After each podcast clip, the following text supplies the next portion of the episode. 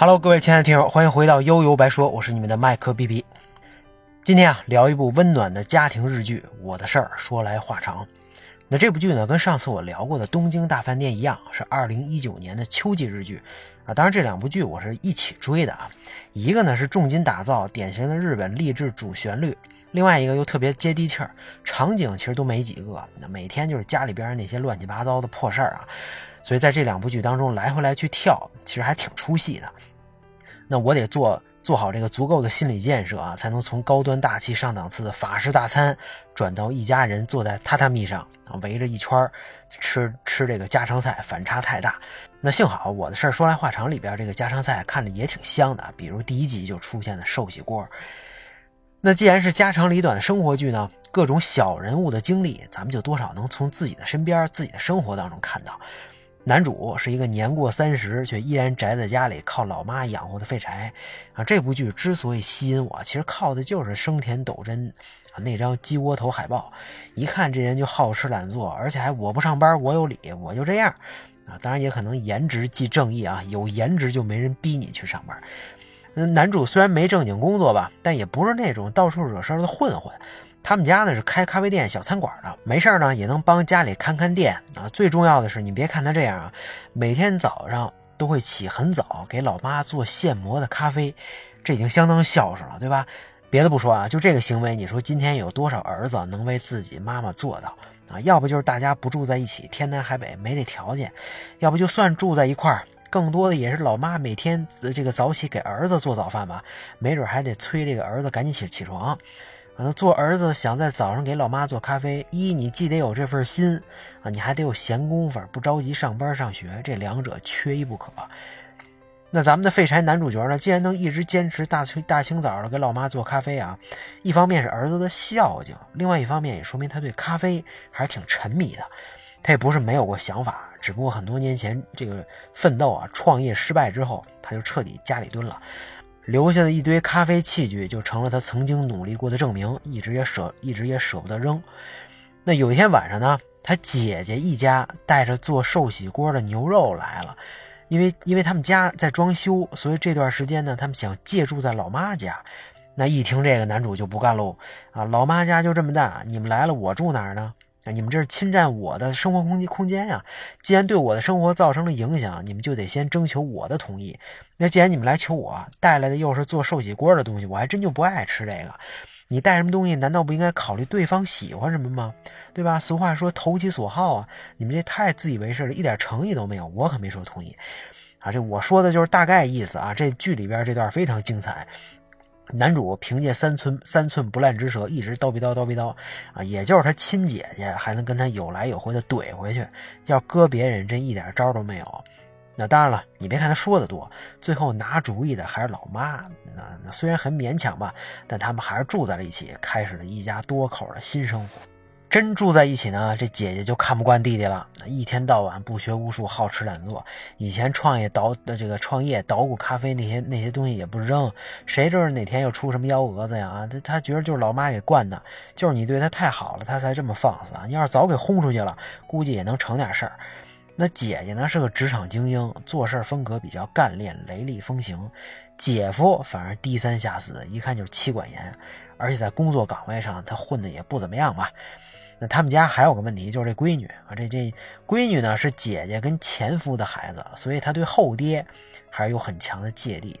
那家庭的变故呢，也让她性格比较敏感，不善于跟别人交往。这典型日剧里的那种内向的角角色啊，有想法也不说出来啊，你说出来吧，她还不置可否，特磨叽，自己在屋里就戴着耳机。那后来因为家里边的事儿和这个在学校里的感情出了问题，她还不上学了。你看这青春期的小孩太难管。男主一看这是机会啊，那就跟姐姐说：“你傻了吧？啊，你们根本就没关注过人家孩子到底在想什么，人家现在在叛逆期，不是不是你让他干什么就干什么，啊，人家就是不听，你也不能来硬的呀。现在没招了吧？但是呢，这他毕竟是我亲妹妹啊，是我妹妹，这这我们才是同龄人，我这个当哥的懂他的心情啊，我懂他，所以我可以发发扬一下风格，帮你去说服他上学。”当然我这不是无偿服务啊，咱们一码归一码，你得给我辛苦费。给他姐给气的哟啊，说你这臭小子蹬鼻子上脸啊，落井下石，我还得搭你的人情，那这都是妈给惯的。你今天这儿捞点儿，明天那儿坑点儿可是呢，他他又没办法，这闺女这事儿他确实搞不定。那男主吃的就是这点。后来他也确实帮助妹妹回到了学校，回到了相对正常的轨道当中。那虽然他的性格不会有改变啊，依然把自己关在自己的世界里，但和哥哥相处的这几个月呀，他也能感觉到不一样的温暖。有时候话不用说太多，兄妹之间的理解和信任啊，是天然就存在的。不止他妹妹啊，这个姐夫也有自己的苦恼。刚才说他在家里边地位看上去不高嘛，这边女儿也不认，那边老婆又很强势，什么都他说了算，挺窝囊的。职职场上也不顺心，一把年纪了，很尴尬。但是没想到他反而跟男主特别聊得来啊！这俩人没事在楼上吃点东西，再喝点酒，那两个人这这自己的困惑和痛苦，也只有他们两个才能互相理解。可能这就是男人之间的情谊啊。那姐姐呢，一直想让男主把他那套咖啡的这这家伙事给扔了，别再抱什么创业幻想幻想，赶紧找份正经工作啊！他说话也很直接，你天天起这么早给老妈泡咖啡，是你做的是是是挺到位的，但就算这样又有个毛用啊？你让老妈为难的是没有养活自己本事啊，是这一点。你有这点精力，赶紧面试上班去，别跟家混着。啊，老妈不差你那一杯咖啡，大概就这意思啊。其实理儿虽然是这么个理儿，你话要真这么说出来，还挺伤人的。啊，那终于在一天早上，老妈依然早早起床来到饭厅，却没有等等到这个做咖啡的儿子，留下的只是他失落的背影。看到这儿，我还挺有感触的啊！你说做父母的都希望自己孩子有出息，可人的精力又有限，那这方面能耐了，另一方面可能就无暇顾及啊。今天跟同事吃饭，这个这这个我我们还说啊，你说那些互联网大厂，有的人是不是真没有家庭啊？怎么感觉一天到晚二十四小时都在公司啊？人家把公司当家，肯定挣的也多，要不然呢，那只能就把老人请出来帮忙，要不然就花钱请阿姨啊带孩子看老人，总得有取舍。这不管孩子是有份这个挣钱多的好工作，还是干脆直接就国外了，老人没准还得往往靠吹牛逼来获得存在感啊！什么我我我我儿子闺女在哪个国家呢？我孩子跟哪儿哪儿上班呢？啊！你看这东西就是他他给买的，巴拉巴拉一大堆，也不管别人问没问，自己就先给说出来了。其实呢，也可以理解吧，这也是一种心理补偿。见不到孩子，那就天天念叨呗，啊，念叨念叨，好好像这自自己孩子就在自己身边了。所以你看啊，有时候看似光鲜，背后呢可能有着难以诉说的苦苦处啊。那反过来，孩子要没什么出息，天天就守在自己身边，也没什么可吹嘘的资本，可是你也保不齐关键时刻就能用上啊。虽然不能大富大贵啊，这何尝又不是另外一种幸福的？如果你想两头都占上，那就祈祷你孩子是超人吧。那那那当然，那样你自己也得是克星人，对吧？好在姐夫能理解男主啊，他知道男主这个梦想破碎的感觉是什么样的，也知道那些什么咖啡机啊，它的那些意义啊，已经超越了物品本身，因为他自己也曾经怀揣，也是怀揣梦想的摇滚男孩啊。作为乐队乐队的贝斯手，有一把贝斯一直舍不得扔啊，这就是自己追寻过、年轻过的象征，怎么可能轻易的就扔呢？人都是这样啊，当一个东西或者一个一个人吧，代表了你的青春记忆。那它就是无价的，你就不能用常规的眼光去看。那在接下来的生活当中呢，他们之间的争吵和搞笑不断，都是一些鸡毛蒜皮的小事儿啊，比如什么到底是谁偷吃了冰棍儿啊？这姐姐跟踪弟弟，看他到底拿钱干嘛去了啊？比如这个家里的店追不追万圣节的时髦呢？隔壁的大爷跟看上去很有钱的大爷都对老妈有意思，那该怎么办呢？那妹妹是不是因为想跟这个喜欢的男同学上同一所学校，所以才故意考低分呢？那这时候男主因为帮了一个有钱人家呀看小狗，认识了这家的女主人。这时间一长吧，孤男寡女眉来眼去，这俩人好上了。这女主人是个老板，经常出差，但是她对男主现在状态一点也不在意啊。可能正是这样吧，才能满足她现在的需求和心里的空白。而在爱情的力量下，男主决定离开家，把东西都搬走，咱住大宅子去了。女主人疲惫的回家之后啊，就由我来治愈；女主人遇到危险了，就由我来保护，对不对？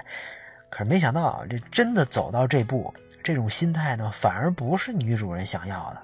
他们突然间就分手了啊！其实是男主被甩了，这件事儿对男主的打击极其强烈啊！那很长一段时间以来，好像终于有一件事让自己能全情投入了，好像找到了方向，可是却无情被甩。其实女主人也挺不情愿的，谁不想要个小小鲜肉啊？这边呢，姐夫也瞒着姐姐辞掉了工作。过起了失业宅家的生活，本来一个就够呛了，这下俩大老爷们在一起可还行？他们的女儿呢，也提出了以后想走播音员这条路。老妈在纠结要不要把房子跟店卖了，还有呢，就是要不要开始一段新感情。总之就没有一个顺心的。三个月的时间稍纵即逝，姐姐家的装修马上就搞定了，一家人的同居生活呢也接近了尾声。男主提出啊，咱们再再来一顿寿喜锅吧。从寿喜锅开始，用寿喜锅结尾，多有仪式感呀！在三个月前的开幕式上，我们一家就像奥运五环那样肩并肩的吃了寿喜锅。我想在闭幕式上再吃一次，作为一家人爱的标志。其实真实原因是，这家里人昨昨天都出去吃大餐了，就他没去。姐姐说，昨天求着你去，你都不去，今天又说自己没吃肉，要吃寿喜锅，你这脸皮怎么那么厚啊？啊你看，就连最后一顿饭吃什么都还在拌拌嘴，啊，这三个月的短暂时光呢，每个人其实都很难忘。啊，当人们习惯了一种生活方式之后，突然改变会觉得特别别扭。尤其三个月还是一个很尴尬的时时间点，刚刚适应新环境，马上又要回到平常的生活，确实挺复杂的。还有呢，男主跟姐夫经历三个月的拼图，终于拼完了最后一块。在回去的路上，男主的姐夫第一次被叫了爸爸。他感动的热泪盈眶啊！在回去的路上呢，姐姐也对男主说出了感谢啊！看到这儿，反正我也感动的不行了啊！最后，男主终于穿上了西服去面试。他出门之后，正好赶上马拉松比赛。走到桥上之后，正在观赛的姐姐一家和街坊朋友都在给他加油助威。虽然只是走在面试的路上，但对他来说已经是巨大的一步。这时候，姐姐眼里的泪水啊，是因为她知道弟弟这次鼓起了多大的勇气。那当然，为了保持这部剧的这个幽默的基调啊，结尾还是以男主在面试当中的贫嘴结束了。看完这这部剧之后呢，除了感动啊，我我就在想，你说日本人在刻画生活当中的细碎这些琐碎细节，并且把它最大化，营造出幸福感和温馨感这件事儿上，真是太牛逼了啊！一家人三个月里发生了这么多陈谷的烂芝麻的事儿，按正常思维啊，都觉得没有拍出来的必要。